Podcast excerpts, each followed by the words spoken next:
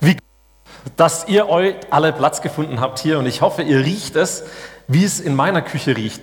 Apropos Küche, vielleicht ist es gar nicht meine Küche, vielleicht ist es die Küche von Jesus. Wieso soll das die Küche von Jesus sein? Also, äh, willkommen zu Hause in der Küche. Heute hier in dieser Küche, auf dieser Bühne. Und willkommen zu Hause bei Jesus in der Küche. Viele Geschichten im Neuen Testament, die wir lesen und hören, die haben damit zu tun, dass Jesus Menschen an Tische einlädt.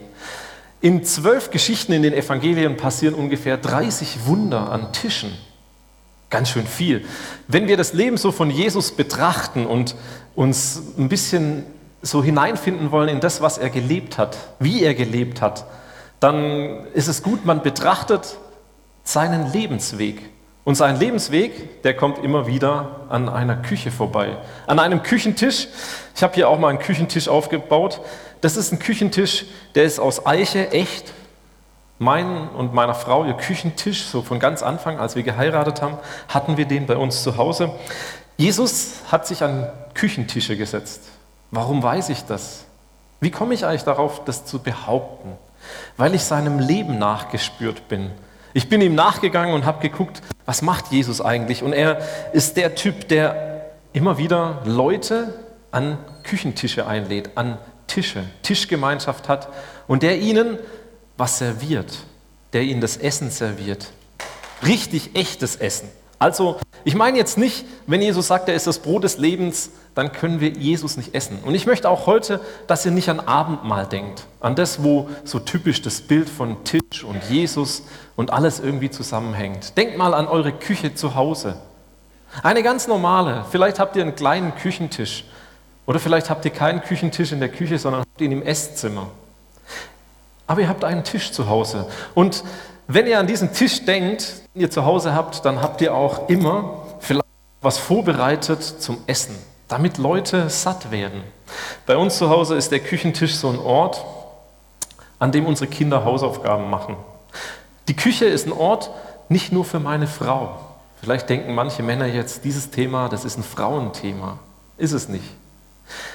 Dein Thema ist vielleicht Garage und vielleicht auch Keller, das kommt auch noch so.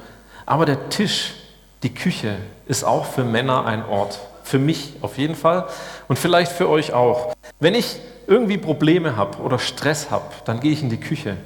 Dann warte ich, dass meine Frau mir sofort zuhört. Auf einen Schlag, wenn ich komme, muss sie alles liegen und fallen lassen und nur mir zuhören. Das ist bei euch zu Hause wahrscheinlich auch so. Ich, ihr kennt das so. Ne? Man kommt und hat irgendeinen Stress und erwartet dann von der Frau, dass sie zuhört. Aber wisst ihr was? Die Küche ist ein besonderer Ort, da kann man nebenher arbeiten. Da riecht es dann. Und man kann nebenher dann auch noch reden. Frauen sind sowieso multitaskingfähig, kochen, dann auch noch dem Mann zu hören, den Kindern helfen bei den Hausaufgaben. Das spielt sich alles in der Küche ab. Jesus war unterwegs mit Menschen an Tischen. Sein Wirkungskreis, seine Wirkung in Galiläa und in Jerusalem beginnt oder endet immer mit einem Gastmahl. Einmal sind es 5000, eine große Menge, und einmal endet es mit zwölf Jüngern. So ein Küchentisch ist ein zentraler Ort für viele. Wenn wir zum Beispiel bei uns zu Hause eine Party machen und alles ist aufgeräumt, dann setzen sich alle an den Küchentisch und man trinkt dort vielleicht noch das letzte Glas Wein oder man isst noch die Reste auf. Also eigentlich ist es ein Ort, an dem man sich wohlfühlt. Der Küchentisch bei uns zu Hause. Für Jesus war Tischgemeinschaft etwas, wo er an einem angemessenen Tisch saß, gedeckt mit Essen, aber unangemessene Gäste hatte. Er kam mit den unangemessenen Gästen, die an diesem Tisch saßen, ins Gespräch. Wie ist das eigentlich an deinem Tisch zu Hause? Sind das alles angepasste, angemessene Menschen, die da sitzen? Oder ist es auch mal so wie bei Jesus, dass da Leute sitzen, die nicht angepasst sind, die unangemessen erscheinen? Es waren seine Jünger, seine Freunde. Es waren so Sympathisanten, die einfach dabei waren, weil vielleicht die Freunde dabei waren. Und es waren Sünder dabei, so wurden sie genannt. Menschen, die sich von Gott entfernt haben, ganz weit weg es waren Arme dabei, die nichts hatten Und es waren Heiden dabei, die überhaupt keinen Glauben hatten, die einfach nur so dabei saßen. So diese fünf Gruppen von Menschen saßen mit Jesus an dem Tisch. Und dann, manchmal denke ich, jeder kennt ja das. Jesus ist eigentlich Zimmermann. Ne? Das weiß jeder. Aber was, was für ein Beispiel hat Jesus gemacht mit einem Nagel, mit einem Hammer, mit einem Holz? Könnt ihr euch an Beispiele erinnern, wo Jesus das in Gleichnissen verwendet? Nagel, Holz und so weiter. Ich, ich finde ganz wenige Beispiele.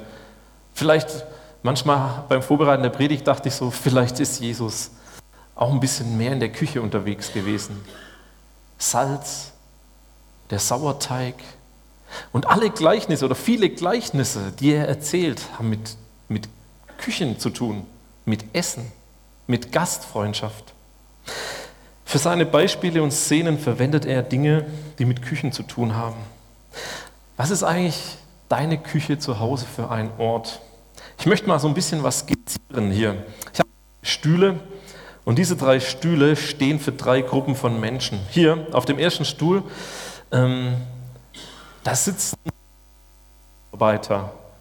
Leute, die sich vorbereitet haben. Ich sage euch, für diese Serie von Gottesdiensten, die wir jetzt machen, Willkommen zu Hause, haben unheimlich viele Menschen sich vorbereitet. Wir haben gestern ein Treffen gehabt und haben den Gottesdienst einmal geprobt. Es gibt Leute, die haben die Bühne gemeistert, gezimmert, zusammengebaut. Es gibt Leute, die haben Kuchen gebacken und es gibt nachher Hotdogs. Und diese Leute sitzen an diesem Tisch. Das sind die Mitarbeiter. Die finden das richtig gut, dass jetzt hier was passiert. Dass so ein bisschen so ein Aufbruch ist, sich was verändert. Und diese Mitarbeiter, die folgen Jesus nach und haben ein richtiges Beispiel an seinem Leben und möchten Menschen gewinnen. Oder vielleicht bist du der, der hier sitzt, so ein bisschen hinten, denkst, wow, ich sitze heute hier, ah, irgendjemand hat mich mitgenommen, der hat gesagt, das ist gut, willkommen zu Hause in der Küche, Du sitzt hier und bist vielleicht ganz fremd. Vielleicht sitzt du wirklich so in den Bankreihen heute hier und denkst, ich bin das erste Mal hier oder ich bin das erste Mal wieder hier, weil irgendwie was Neues hier passieren soll. Ich habe neue Flyer gesehen oder ich habe davon gehört. Und du sitzt hier und interessierst dich dafür, was machen die Menschen eigentlich in der Kirche? Was machen sie hier? Du selber glaubst vielleicht gar nicht daran, dass es einen Gott gibt, aber dein Arbeitskollege oder dein Schulfreund, dein Kommilitone, der hat dir davon begeistert erzählt und guckst dir das jetzt mal an, was die hier so machen. Auf dem Stuhl, mit denen ich mal öfter getroffen hast und die gesagt haben, ja, ich möchte mit Jesus irgendwie leben. Ich möchte auch ihm nachfolgen und möchte ihm in eine, eine Form von Begegnung hineintreten. Ich gehe in Gottesdienst, weil ich getauft bin.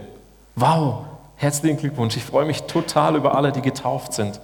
Und ich freue mich auch total darüber, dass alle, die da sind heute, die sich schon immer willkommen zu Hause fühlen in der Matthäusgemeinde. Das ist richtig stark, dass du da bist. So viele verschiedene Leute sitzen bei Jesus am Tisch. Was für ein Ort ist deine Küche? Sitzen da auch verschiedene Leute? Gibt es da welche, die du gerne hast und nicht so gern? Bei uns haben sich Leute was überlegt. Sie haben so eine Kontaktkarte gestaltet. Die habt ihr auch alle. Und auf dieser Kontaktkarte, da steht drauf, was können wir für dich tun? In unserer Gemeinde sind Leute unterwegs, die fragen, jeden Einzelnen, der heute hier ist, was können wir eigentlich für dich tun, damit du hier willkommen zu Hause erleben kannst. Die könnt ihr ausfüllen und nachher abgeben, wenn das für euch dran ist. Oft hat man den Wunsch, dass man doch mit gleichen Leuten zusammensitzt. Dann muss man nicht so viel diskutieren. So, dann ist eine Meinung und alle sind der gleichen Meinung. Wisst ihr, das ist nicht Jesusmäßig. Jesusmäßig wäre, wenn Streitgespräche entstehen. Gespräche, die er selber hatte. Und er hat oft Streitgespräche geführt, nicht nur einmal, mit allen möglichen Menschen, die irgendwie da irgendwo rumgemeckert haben. Wir lieben auch ein bisschen Streitgespräche. Wir lieben das eigentlich, weil wir dadurch andere Menschen näher kennenlernen, ihre Meinung. Und das war Jesus total wichtig. Vielleicht ist das auch das Bild, das ich von lebendiger Gemeinde habe in meinem Leben. Eine Gemeinde mit voll viel unterschiedlichen Leuten, so wie ich sie skizziert habe. Tischgemeinschaft, die Jesus gelebt hat, hatte alle Menschengruppen an einem Tisch versammelt. Vielleicht kennt ihr das. Ihr seid im Urlaub unterwegs und ihr bestellt in einem Restaurant eine Speisekarte und die kommt und dann liest du da irgendwie auf Griechisch, Italienisch oder wo auch immer du hinfährst und denkst, was gibt es zu essen? Ich mache immer so, ähm, ich frage meine Frau, was könnte denn das heißen? Was ist denn das? Kennt ihr sowas? Man hat so eine Speisekarte und man versteht sie nicht, aber hat Hunger. Und dann denkt man, man bestellt was, fragt vielleicht noch auf Englisch, könnte das das sein, was ich mag, und dann kriegt man was geliefert. Ich finde gut, dass es in deutschen, chinesischen Restaurants auch deutsche Speisekarten gibt. Das erleichtert es mir ungemein, dahin zu gehen.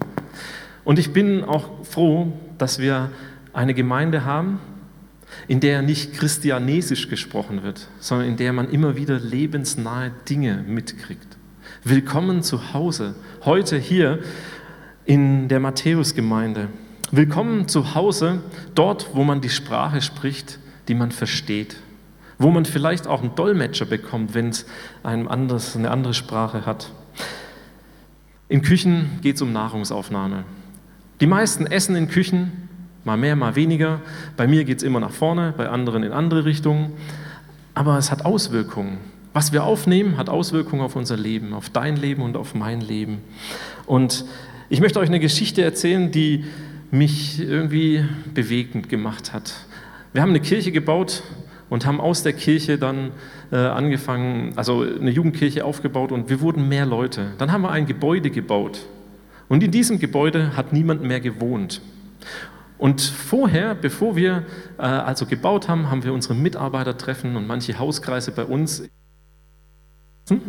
Und in dieser Wohnung ähm, wo die stattgefunden haben, da roch es wie heute hier in der Kirche. Da, da, die Jugendlichen, die kamen abends zur Mitarbeiterbesprechung und wussten immer, was bei uns zu essen gab, weil es roch noch in der Wohnung.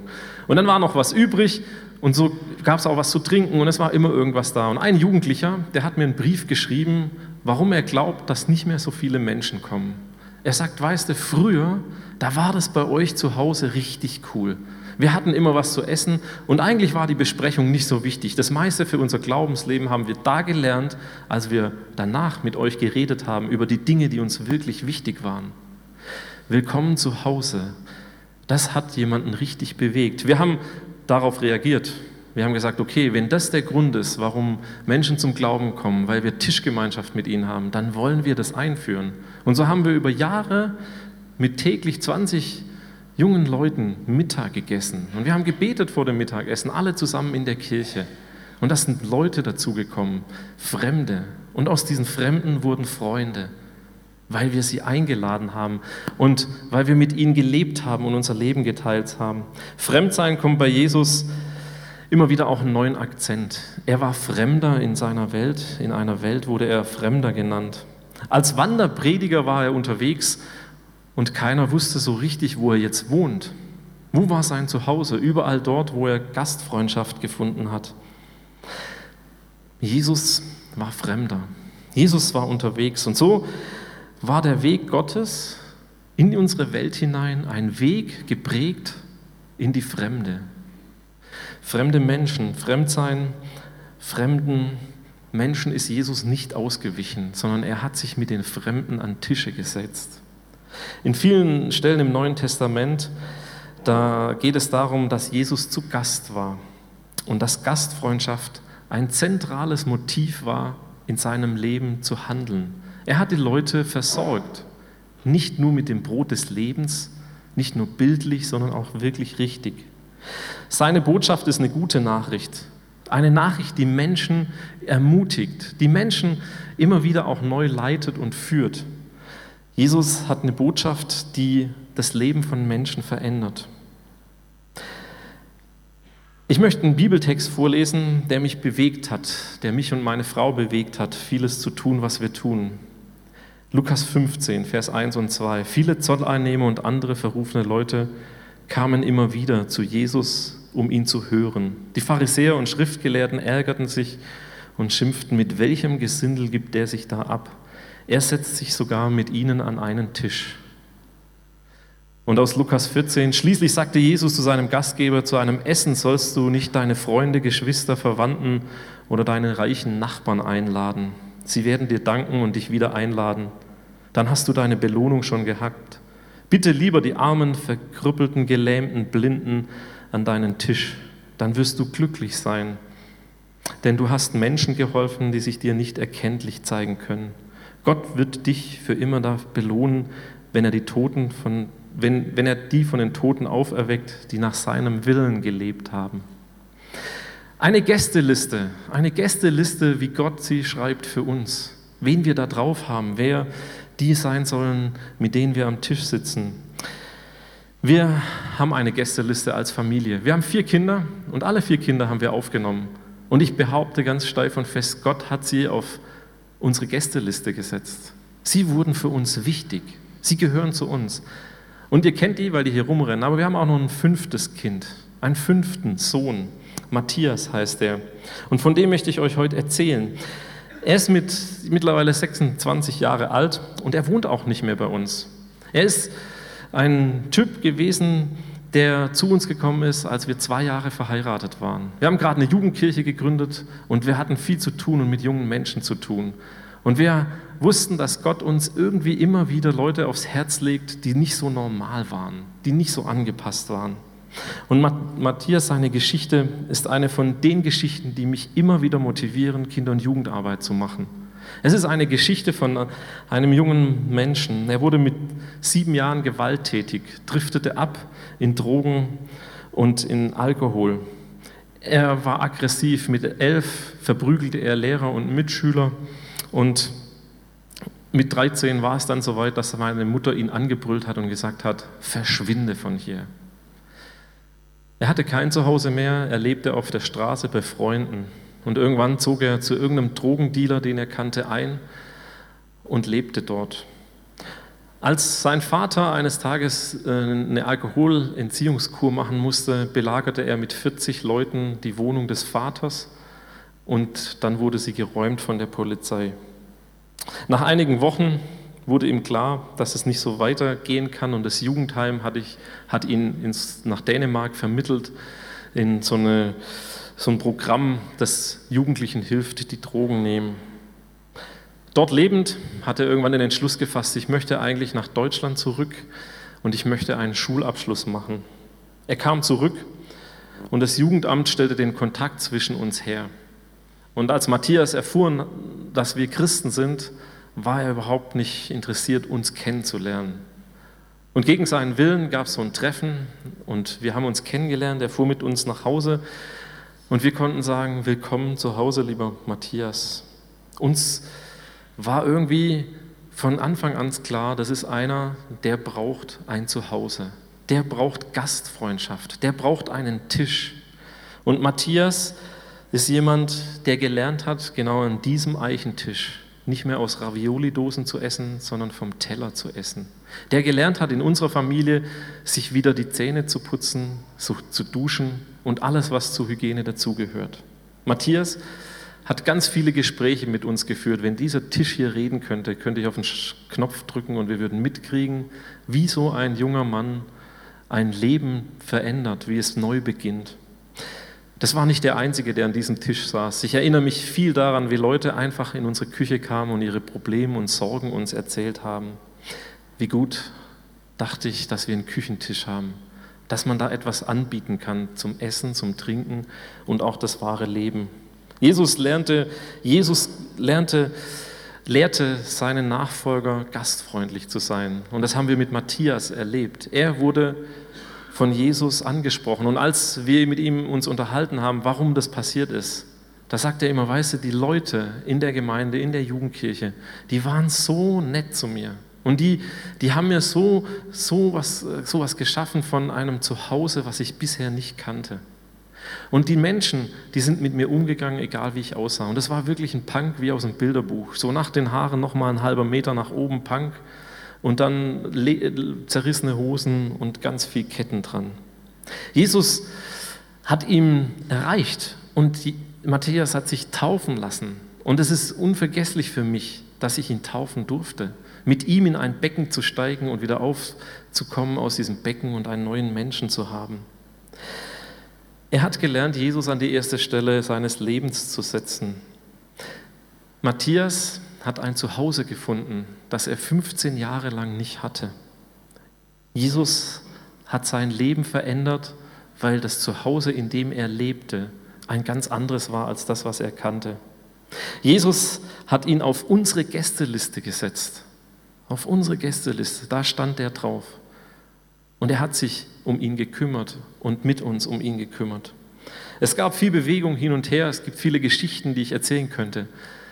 Er hat sich vor kurzem bei uns wieder gemeldet. Nach zehn Jahren war er bei uns zu Hause übers Wochenende. Und wir haben uns riesig gefreut, ihn zu sehen. Zu sehen, dass er eine Ausbildung macht, eine Freundin hat, eine Wohnung hat. Dass er ein Zuhause hat. Das war ganz wichtig. Ich möchte einen Text vorlesen von William Barclay, ein Zitat. Theologe, Ausleger ist das. Mehr Menschen sind durch die Freundlichkeit wahrer christlicher Liebe in die Gemeinde gekommen als durch alle theologischen Argumente der Welt. Und mehr Menschen sind aus der Gemeinde durch die Härte und Hässlichkeit sogenannten Christentums getrieben worden, als durch alle Zweifel in der Welt. Ich wünsche mir von ganzem Herzen, dass Menschen durch Menschenfreundlichkeit in christlicher Gemeinschaft wachsen können, dass sie hier erleben können, dass sie zu Hause sind. Jesus identifiziert sich mit Eingeladenen. Ich war hungrig, ihr habt mir zu essen gegeben. Ich war durstig und ihr habt mir zu trinken gegeben. Ich war ein Fremder und ihr habt mich beherbergt. Was ihr einem dieser Geringsten getan habt, das habt ihr mir getan. Ich bin bewegt von dem, was Gott tut und von dem, wenn Menschen ein Zuhause finden. Und vielleicht hast du ein Zuhause. Und vielleicht überlegst du gerade und gehst deine Gästeliste durch.